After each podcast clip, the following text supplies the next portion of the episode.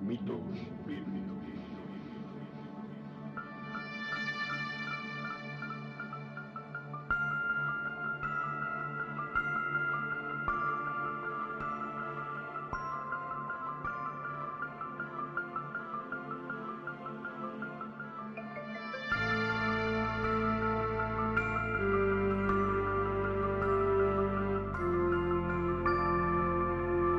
Podcast de análisis y crítica postmodernista de mitos difundidos por textos religiosos, presentado por Oscar Garrido.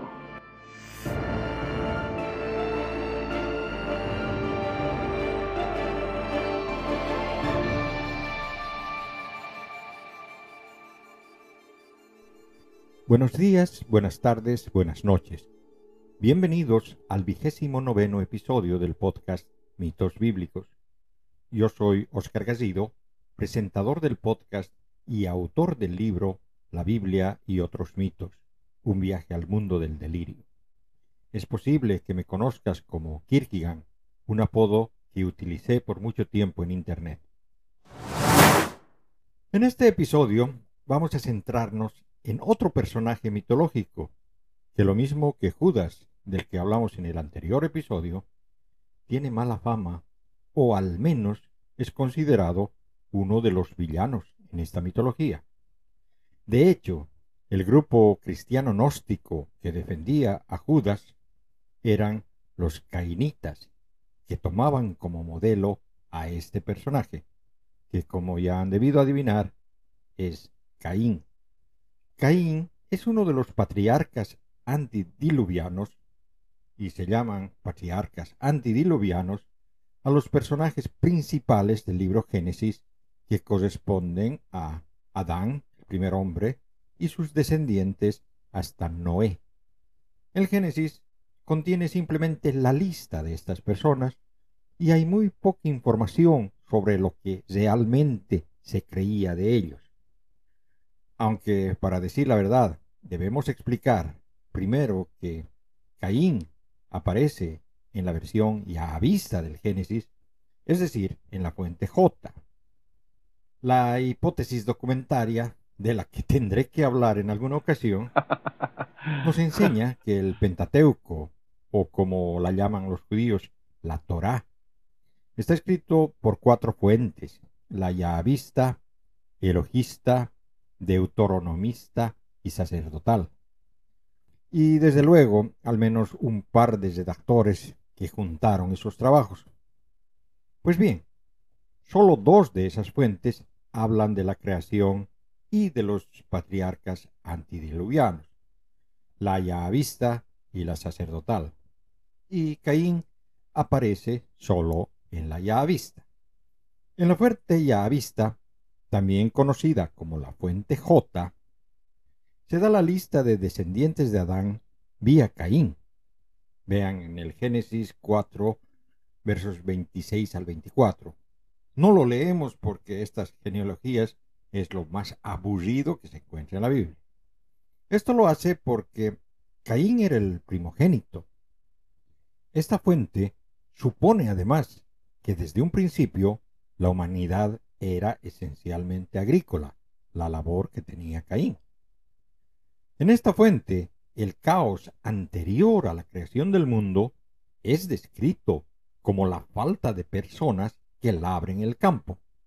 Génesis capítulo 2, versículo 5. No había aún en la tierra arbusto alguno del campo, y ninguna hierba del campo había germinado todavía, pues Yahweh Dios no había hecho llover sobre la tierra, ni había hombre que labrara el suelo. Una cosa que no es muy conocida o quizás entendida es que Caín es hermano gemelo de Abel, pues se relata sus nacimientos de la siguiente manera.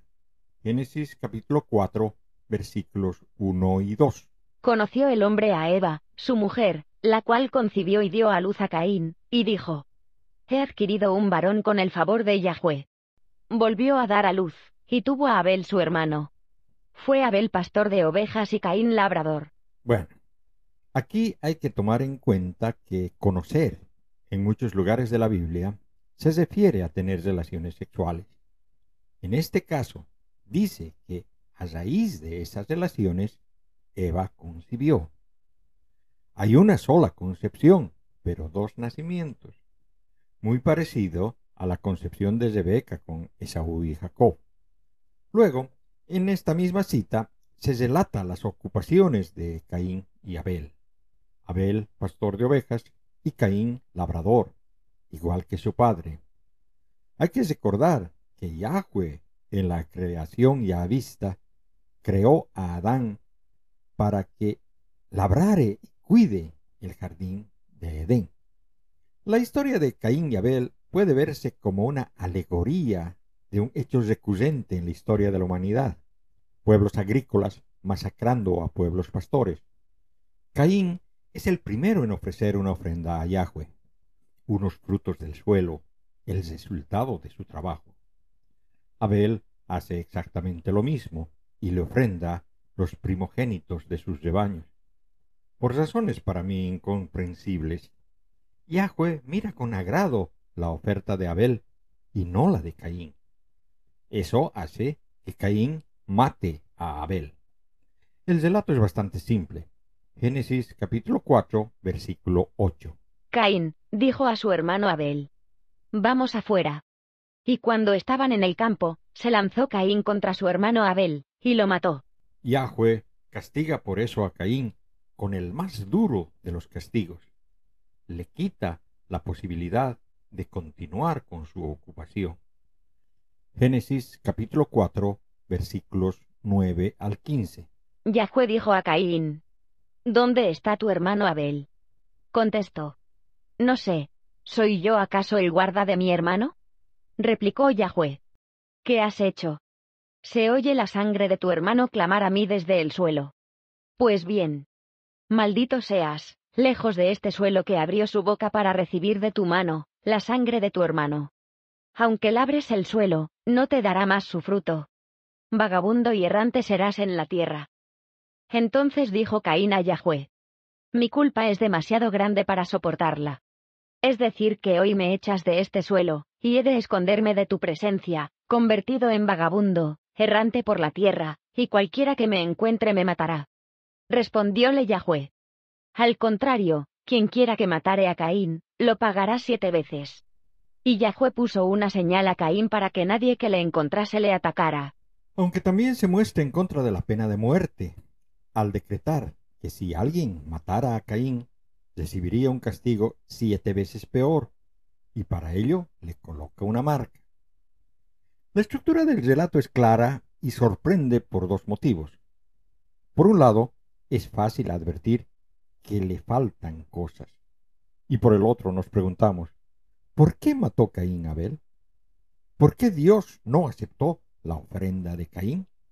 ¿Qué tenía de mala? Parece claro que muchos elementos de la narración, tal como los solemos recordar, son añadidos y fruto de, lecturas posteriores. Lo primero que uno se plantea es la parcialidad divina. Si nos ceñimos al texto, no se explica la causa de la preferencia divina. El texto es muy ambiguo. Lo que queda claro es que Caín acaba matando a su hermano. La lógica nos impulsa a pensar que llegó a ese punto movido por los celos o la envidia, debidos a la preferencia divina hacia Abel. Pero si nos apegamos al texto, la reacción de Caín, sea por envidia o por ira, no está explicada de modo preciso. No sabemos si era malvado antes del asesinato, si reacciona violentamente ante el rechazo divino si el crimen es motivado por la envidia que le produce el favor divino del que disfruta Abel, o si es motivado por una discusión sobre otro asunto. La tradición judía intenta explicar el motivo de la disputa entre los dos hermanos.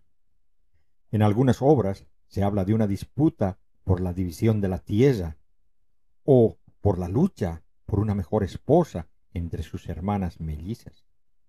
En el Zohar, Caín tiene una hermana melliza y Abel tiene también una hermana melliza. Abel se casa con la hermana melliza de Caín y viceversa. Pero Caín estaba enamorado de su propia hermana melliza. Como se puede observar, en la interpretación rabínica, el protagonismo absoluto lo tiene Caín. En algunas leyendas, con la intención de explicar el origen de su maldad, se le considera, por ejemplo, hijo del demonio Samael y de Eva. La interpretación cristiana, en cambio, está basada casi al 100% en la literatura intertestamentaria, en la que cada hermano encarna su papel. Abel es el justo y Caín encarna el papel del malvado. A partir de esa tipificación y a la luz de la reflexión apocalíptica, se muestran unas imágenes y situaciones pintorescas que reflejan una concepción de la justicia divina, de la retribución, del juicio, etc., que tenían los autores neotestamentarios. Esa comprensión era la habitual en el ambiente en el que se fue formando el cristianismo. En algunas obras apocalípticas, Abel aparece en las puertas del cielo como juez designado por Dios a la espera del final de los tiempos. De esa manera se interpreta la referencia a la sangre derramada que clama justicia. Para el cristianismo naciente, Abel es el prototipo válido para ser aplicado a Cristo. De algún modo, Abel anuncia y explica el misterio de la cruz.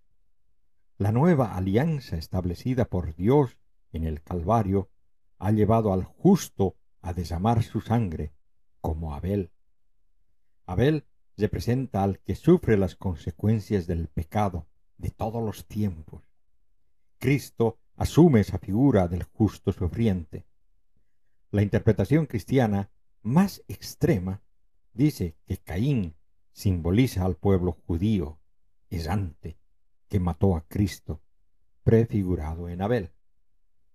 Caín seguirá vivo hasta que venga Cristo por segunda vez y lo reconozca como Dios y Mesías. Es precisamente por eso que la tradición judía no toma en cuenta esta tradición cristiana. Si nos apegamos al texto original, llama la atención el protagonismo de Caín. En el relato, Abel casi no aparece. Es un actor mudo, de escasa presencia. El texto establece una relación fuerte entre la mirada de Dios y el rostro de Caín, entre la relación de Caín con Dios, con su hermano y con la tierra, la tierra que clama debido a la sangre inocente recibida.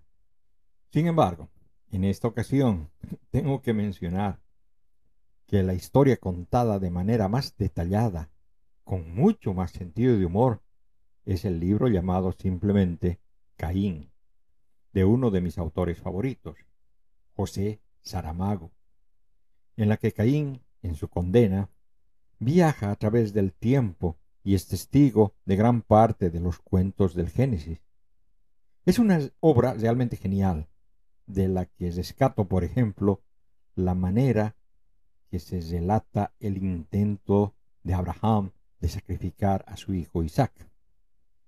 Para que vean lo fascinante de este relato, lo leo. Hará unos tres días, no mucho más. El Señor le dijo a Abraham, padre del muchachito que llevaba en la espalda, Haz de leña, llévate contigo a tu único hijo Isaac, a quien tanto quieres. Vete a la región de Moria y me lo ofreces en sacrificio sobre uno de los montes que te indicaré. El lector ha leído bien.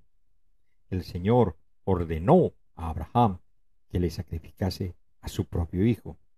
Con la mayor simplicidad lo hizo, como quien pide un vaso de agua cuando tiene sed, lo que significa que era una costumbre suya y muy arraigada. Lo lógico, lo natural, lo simplemente humano hubiera sido que Abraham mandara al Señor a la mierda. Pero no fue así. Pero desde luego, lo realmente interesante del libro de Saramago es la manera de presentar una visión introspectiva de Caín y una crítica genuina al Génesis. Saramago toma prestado el contexto y los personajes, y movido por los pasos del propio Caín, desnuda distintos pasajes bíblicos. De todas maneras, la historia que vimos a un principio, el nacimiento de Caín y Abel, sus ocupaciones, el asesinato de Abel y Yahweh condenando a Caín, es realmente corta.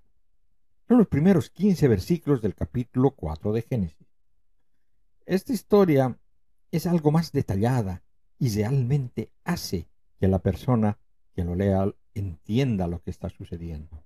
Por eso la leo.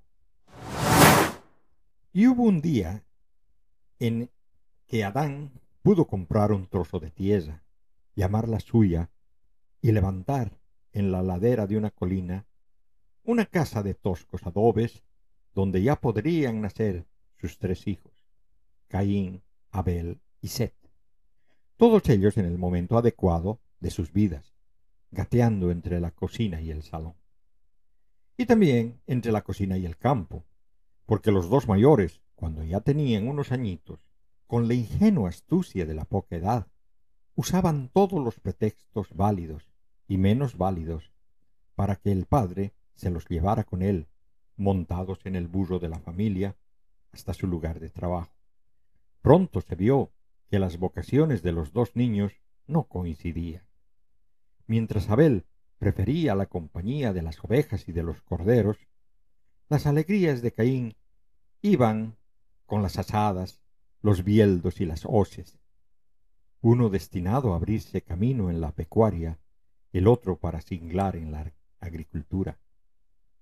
Hay que reconocer que la distribución de la mano de obra doméstica era absolutamente satisfactoria, ya que cubría íntegramente los dos sectores más importantes de la economía de la época. Era voz unánime entre los vecinos que aquella familia tenía futuro, e iba a tenerlo, como en poco tiempo se habría de ver, contando siempre la indispensable ayuda del Señor, que para eso está. Desde la más tierna infancia, Caín y Abel habían sido los mejores amigos. A tal punto llegaban que ni hermanos parecían. Donde iba uno, el otro también iba. Y todo lo hacían de común acuerdo.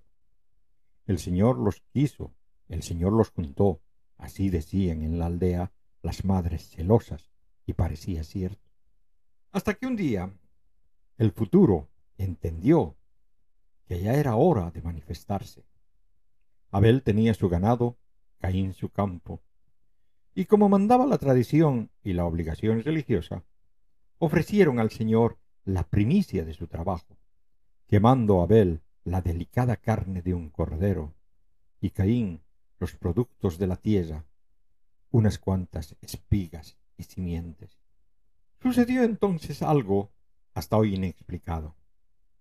El humo de la carne ofrecida por Abel subió recto hasta desaparecer en el espacio infinito, señal de que el Señor aceptaba el sacrificio y de que él se complacía. Pero el humo de los vegetales de Caín, cultivados con un amor por lo menos igual, no fue lejos. Se dispersó ahí mismo a poca altura del suelo, lo que significaba que el Señor los rechazaba sin ninguna contemplación. Inquieto, perplejo, Caín le propuso a Abel que cambiasen de lugar. Pudiese ser que circulara por allí una corriente de aire que causaba el contratiempo. Y así lo hicieron. Pero el resultado fue el mismo. Estaba claro. El Señor desdeñaba a Caín. Fue entonces cuando se puso de manifiesto el verdadero carácter de Abel. En lugar de compadecerse de la tristeza de su hermano y consolarlo, se burló de él. Y como si eso fuera poco, se puso a enaltecer su propia persona, proclamándose ante el atónito y desconcertado Caín, un favorito del Señor, un elegido de Dios. El infeliz Caín no tuvo otro remedio que engullir la afrenta y volver al trabajo. La escena se repitió invariablemente durante una semana.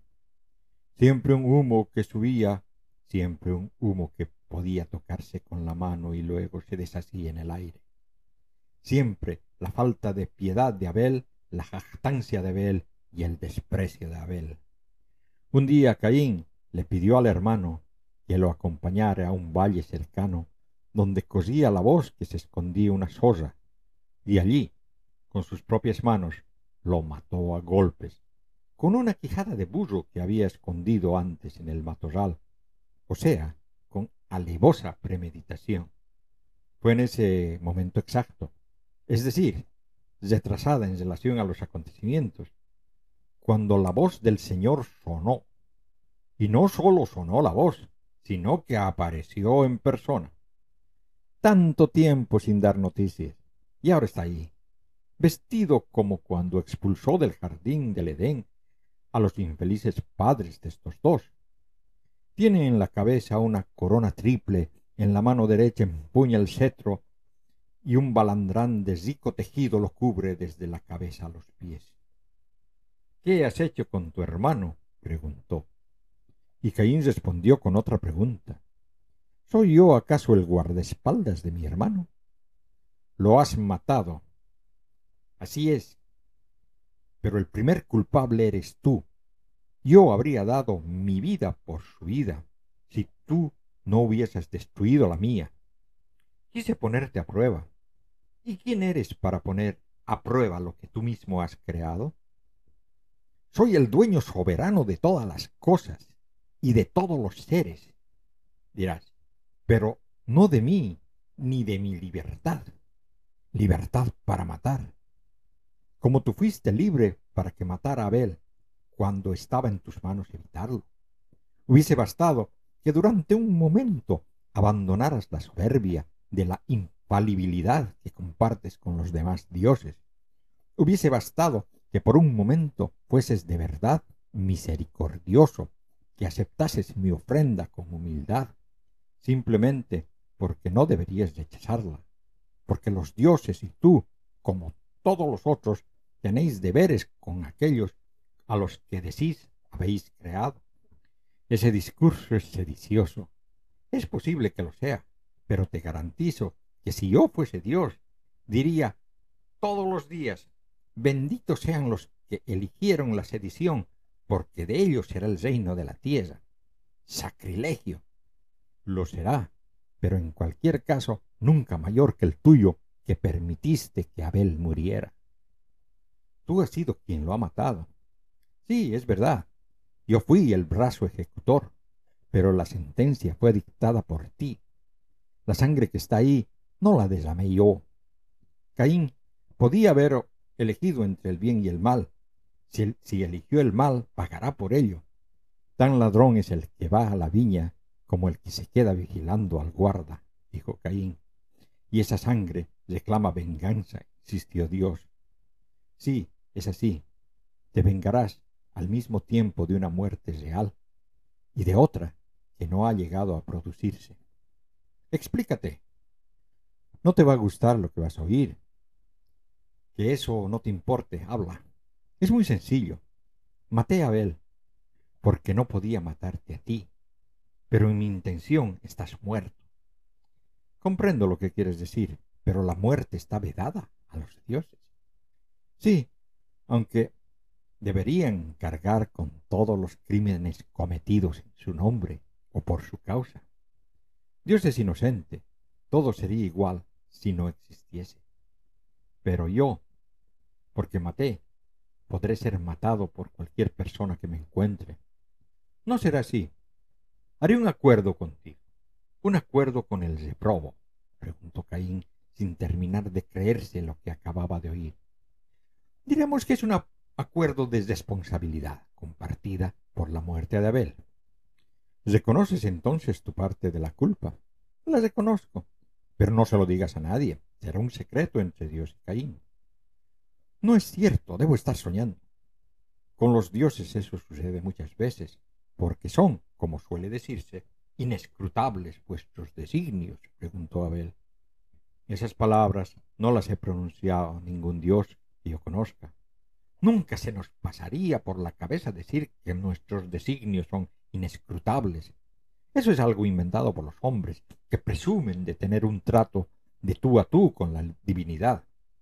Entonces, ¿no seré, no seré castigado por mi crimen? preguntó Caín. Mi parte de culpa no absuelve la tuya. Tendrás tu castigo. ¿Cuál? Andarás errante y perdido por el mundo. Siendo así, cualquier persona me podrá matar.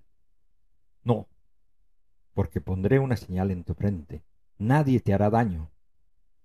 Pero como pago de mi benevolencia, procura tú no hacer daño a nadie, dijo el Señor, tocando con el dedo índice la frente de Caín, donde apareció una pequeña mancha negra.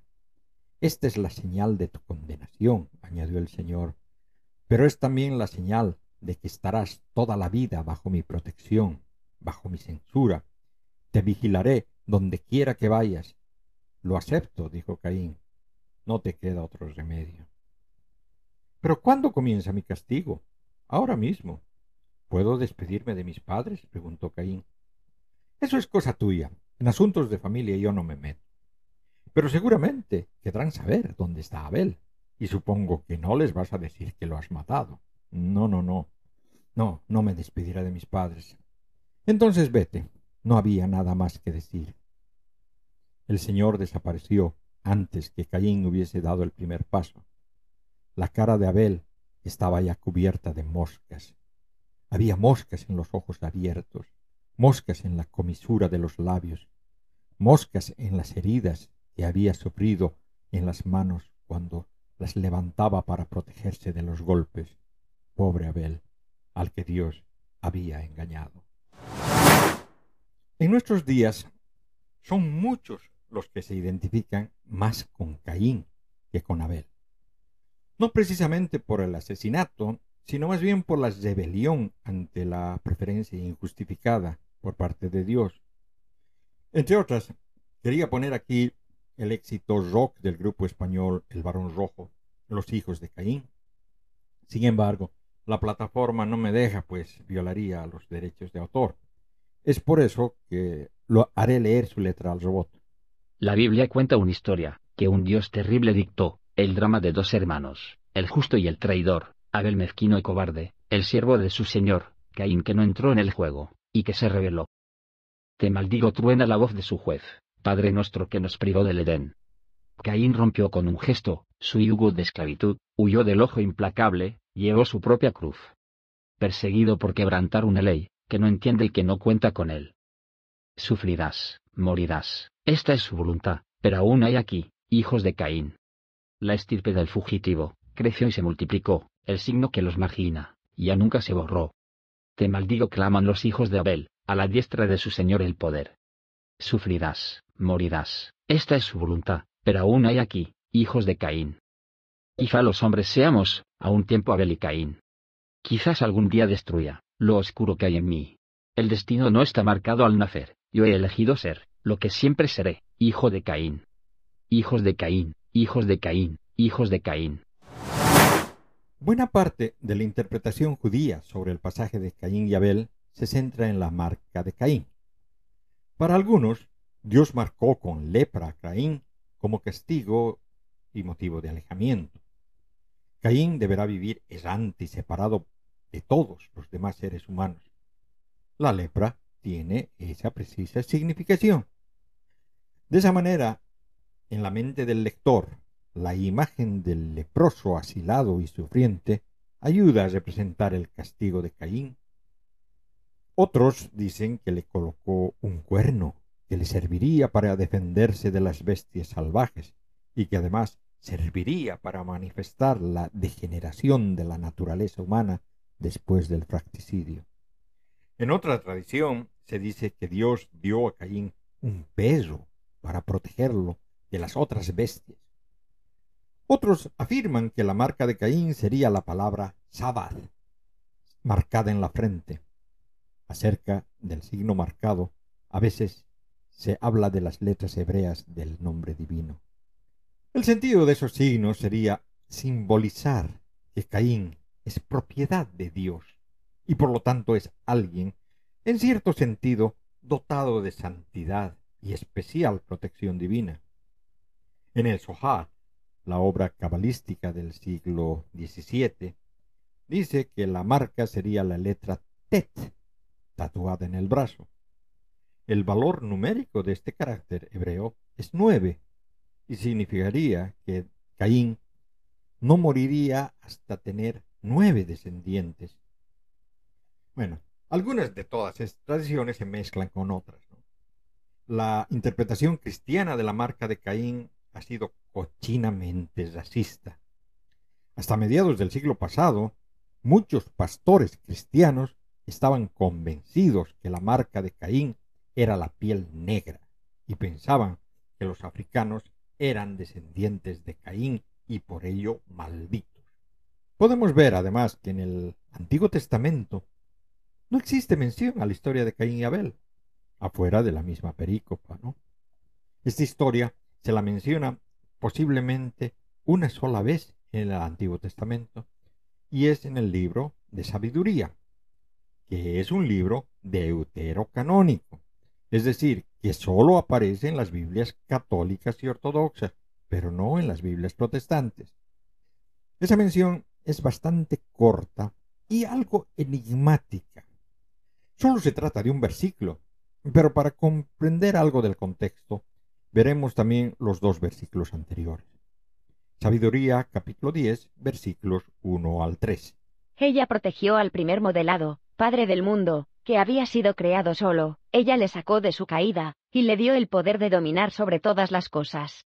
Pero cuando un injusto, en su cólera, se apartó de ella, pereció por su furor fraticida. Ella, aquí es la sabiduría, Sofía, y parece representar el aspecto femenino de Dios.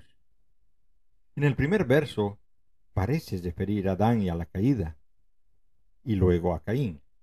Eh, sin embargo, estos versos podrían tener una interpretación muy diferente si es que los viéramos como ideología gnóstica.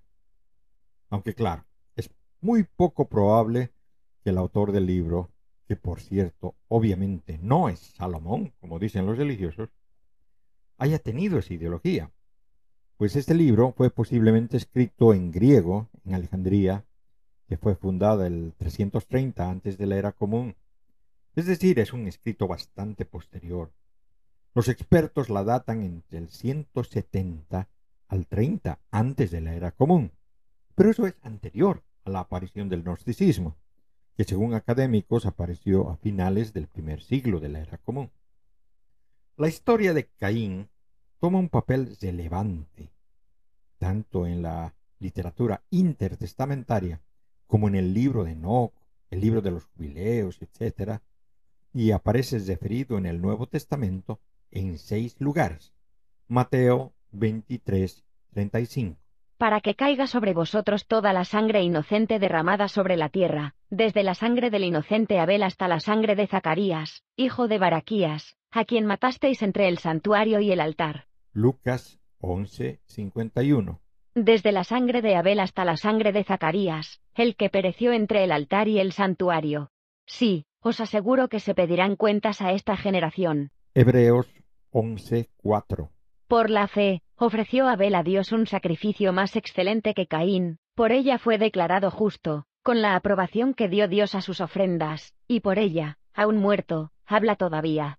Hebreos 12:24 Y a Jesús, mediador de una nueva alianza, y a la aspersión purificadora de una sangre que habla mejor que la de Abel. Primera epístola de Juan 3:12.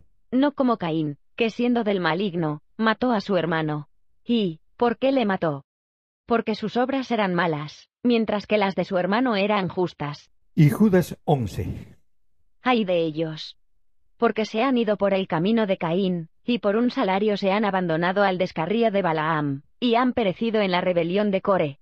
En todos estos pasajes se da por supuesto una interpretación de la historia de los dos hermanos en la línea de identificar a Abel como el prototipo del hombre justo, inocente y mártir, y a Caín como el hombre injusto, culpable y asesino.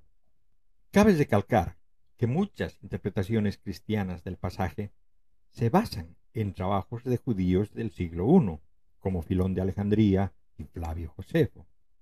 Esos autores están al margen del sabinismo posterior. Los gnósticos tenían una interpretación diferente de esta historia. Como ya mencioné al principio, había un grupo gnóstico llamado los cainitas, seguidores de Caín. Este es el grupo que escribió el famoso Evangelio de Judas, del que hablé en el anterior episodio, en el que Judas aparece como el único discípulo que entendió que Jesús estaba enseñando la gnosis y que vendió a Jesús a los judíos por orden directa de él. Este grupo interpreta esta historia con que Caín, que tenía la chispa divina, se enfrentó con el demiurgo, como llaman a Yahweh. Tenemos que recordar que los gnósticos tenían otro Dios diferente y que el demiurgo era el autor de todo lo malo. Y nuevamente tengo que prometer hacer un episodio explicando lo que creían los gnósticos. Hay miles de otras interpretaciones. Una que debo mencionar es que cuando Dios maldice a Caín y dice que nadie lo mataría, lo estaba convirtiendo en inmortal. Y por eso hay una interpretación de que Caín es el primer vampiro. Esa interpretación de que Caín es inmortal y no puede morir, siendo ese su castigo, ha sido retomada en la serie de televisión Lucifer, que si bien sigue el formato de una serie policial, sus referencias mitológicas son sorprendentemente correctas. Otra interpretación más razonada es que el trío Caín, Abel y Set son la versión judía del mito de Osiris, Set y Horus egipcio. La verdad es que yo no noto ese paralelismo. Eh, la idea de que Caín sea inmortal no fue, sin embargo, tan popular. Así que en el fanfiction aparecieron diversas historias sobre la muerte de Caín. En el libro de Yacer y el segundo libro de Adán y Eva se cuentan con algunas variantes como Lamec, su séptimo descendiente, contando desde Adán, lo mata accidentalmente. Se dice que Lamec era un gran cazador, pero con la edad quedó ciego.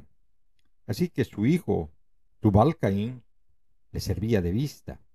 Y estando cazando, escucharon un ruido, y Tubal Caín dirigió a Lamec a que dispare un arbusto, pues creía que detrás estaba un animal.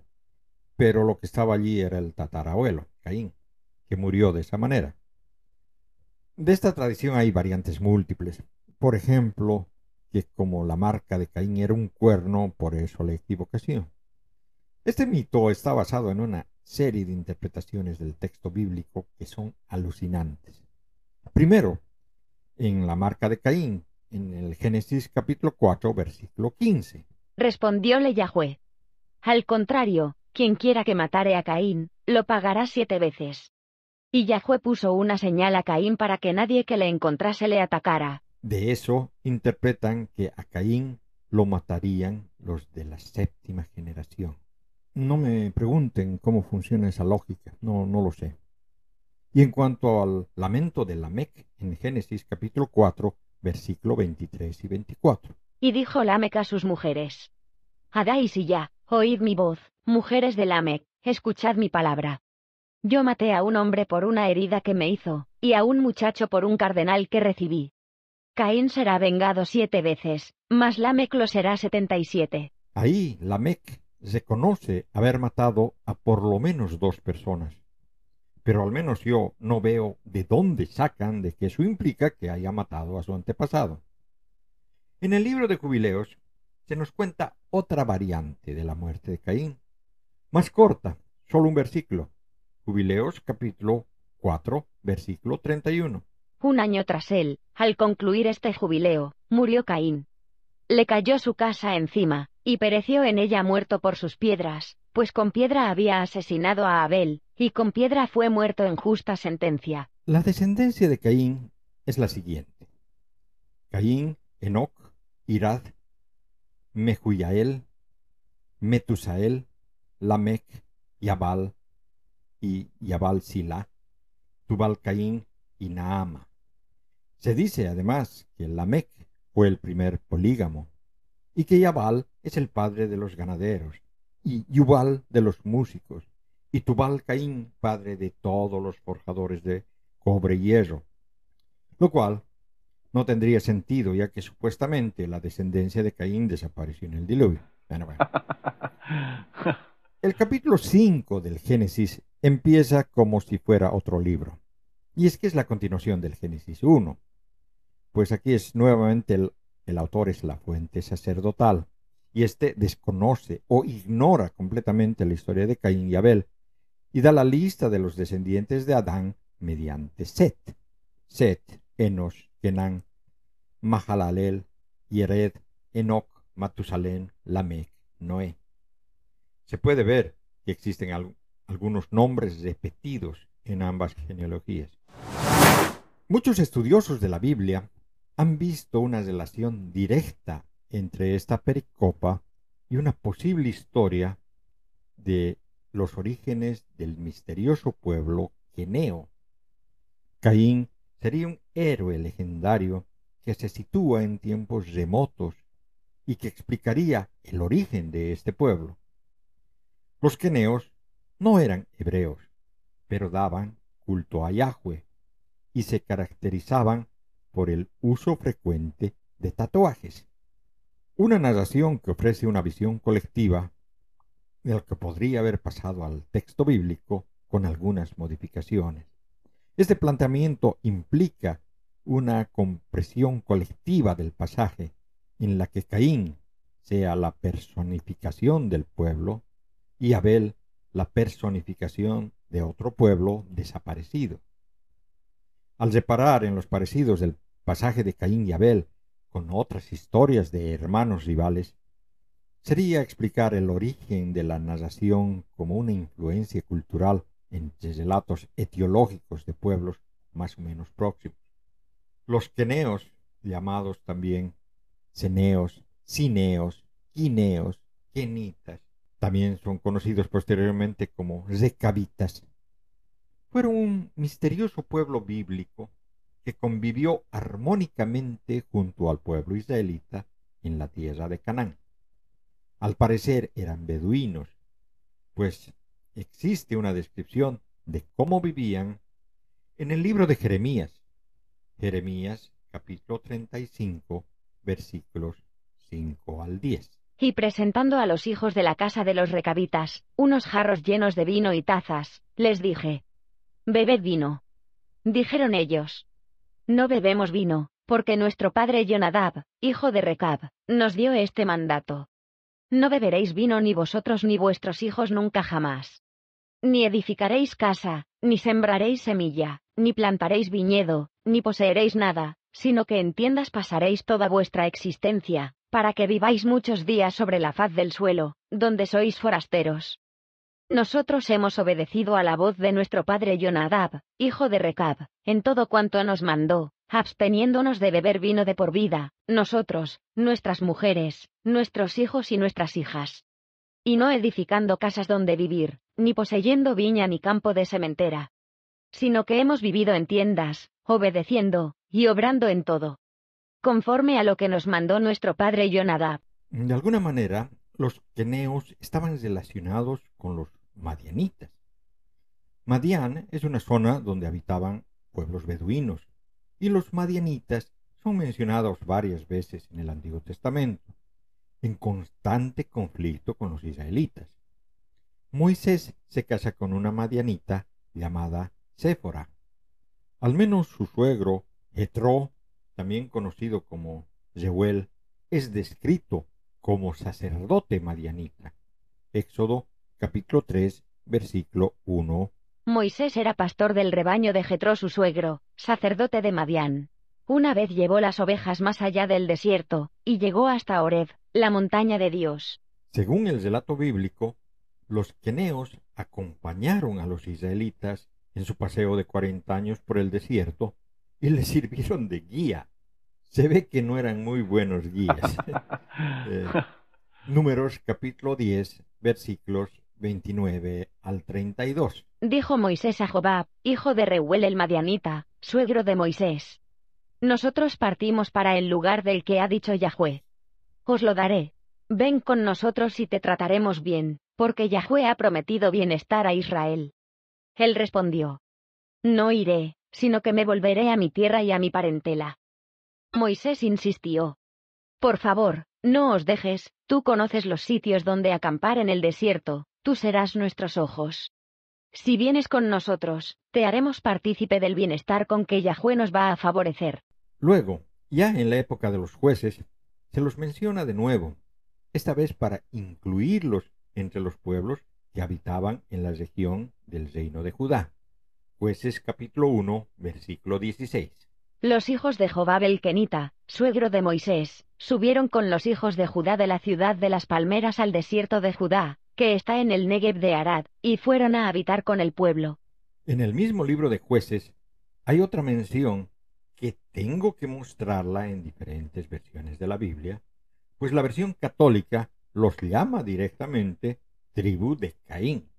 Biblia de Jerusalén, católica, jueces capítulo 4, versículo 11. Heber el Kenita, se había separado de la tribu de Caín, y del clan de los hijos de Jobab, el suegro de Moisés, había plantado su tienda cerca de la encina de Saanannim, cerca de Quedes. Zeina Valera, 1960, protestante, jueces, capítulo 4, versículo 11. Y Jeba Ceneo, de los hijos de Obab suegro de Moisés, se había apartado de los ceneos, y había plantado sus tiendas en el valle de Zaanaim, que está junto a Cebes. Watchtower Bible, Testigos de Jehová, Jueces, capítulo 4, versículo 11. A propósito, Eber el Kenita se había separado de los Kenitas, los hijos de Obab, de quien Moisés fue yerno, y tenía asentada su tienda cerca del árbol grande de Zaananim, que está junto a Quedes. En la primera de Crónicas son también mencionados con exactamente lo mismo, es decir, que habitaban en los desiertos de las tierras de Judá. Primera de Crónicas, capítulo 2, versículo 55 y las familias de los sofríes que habitaban en Llaves, los tiratíes, los simatíes, los sucatíes. Estos son quineos, descendientes de Hamat, padre de la casa de Rebac. Se llevaban muy bien con los judíos, pues antes de atacar a los amalecitas, el rey Saúl les advierte para no matarlos por error. Primera de Samuel, capítulo 15, versículo 6. Dijo Saúl a los kenitas: Marchaos, Apartaos de los amalecitas, no sea que os haga desaparecer con ellos, pues os portasteis bien con todos los israelitas cuando subían de Egipto. Y los kenitas se apartaron de los amalecitas.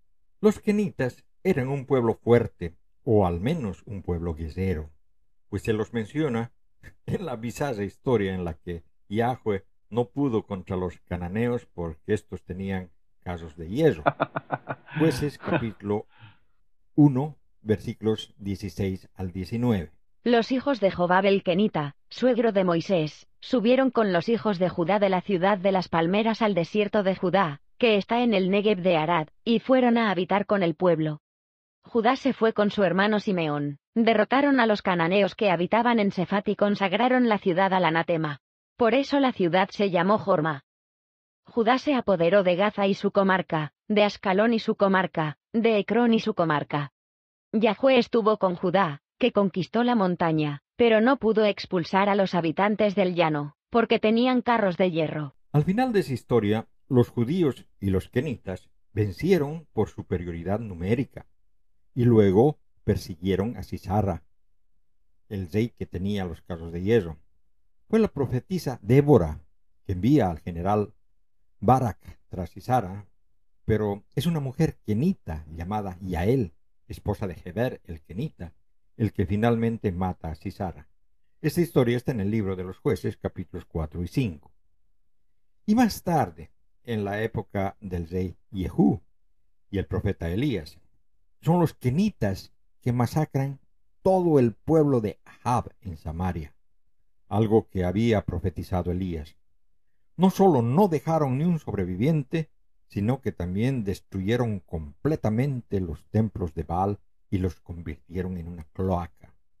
Esta masacre está relatada en la Segunda de Reyes, capítulo 10, versículos 23 al 27. Jehú vino con Jonadab, hijo de Recab, al templo de Baal, y dijo a los fieles de Baal, Investigad y ved no haya aquí entre vosotros algún siervo de Yahweh, sino tan solo siervos de Baal. Y entró para hacer los sacrificios y los holocaustos. Pero Jehú había colocado fuera ochenta hombres y dijo, El que deje escapar a uno de los hombres que yo voy a entregar en vuestras manos, responderá con su vida. Cuando hubo acabado de hacer el holocausto, dijo Jehú a la guardia y a los escuderos, Entrad y matadles. Que nadie salga. La guardia y los escuderos entraron, los pasaron a filo de espada, y llegaron hasta el santuario del templo de Baal. Sacaron el cipo del templo de Baal y lo quemaron. Derribaron el altar de Baal, demolieron el templo de Baal, y lo convirtieron en cloaca hasta el día de hoy. La última mención a los queneos, la tribu de Caín, está en el libro de Nehemías, donde Malquías, un kenita, está en la lista de personas que ayudaron a reconstruir los muros de Jerusalén. Eso al retorno de la segunda diáspora. Después de eso, los kenitas no son mencionados más. Simplemente desaparecen. Se dice que fueron culturalmente alienados y homogeneizados por la cultura judía. Esta última es la única mención de los kenitas en las que se hace honor al nombre de Caín, que en hebreo antiguo significa esero, Caín, aunque podría significar también caña, cané, mientras que Abel significa aliento, aunque es probable que el nombre venga de, del acadio ablu, que significa hijo. De todas maneras, en castellano hay muchos que llevan el apellido Esero o Esera, y no se imaginan que su apellido está ligado a Caín. en inglés es aún peor, hay montones de Smith. En realidad, ese es el apellido más recurrente en todos los idiomas. Y eso fue todo por hoy. Gracias por acompañarme en este episodio de Mitos Bíblicos. Mitos Bíblicos se distribuye a las más importantes plataformas digitales.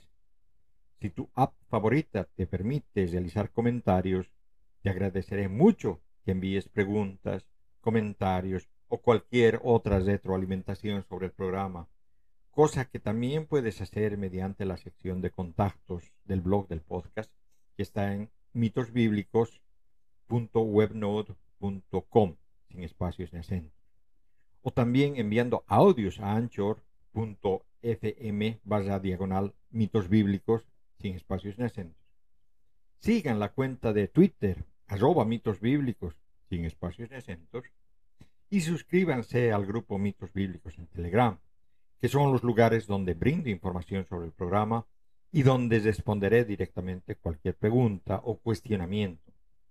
Si estás entre los que se escapan del Twitter, puedes seguirme en Mastodon en la cuenta arroba Oscar sin espacios, arroba mastodon .se. Si te gustó este episodio, suscríbete y compártelo con tus amigos. Regresaré con otro fascinante e informativo episodio dentro de tres semanas. Chao, chao.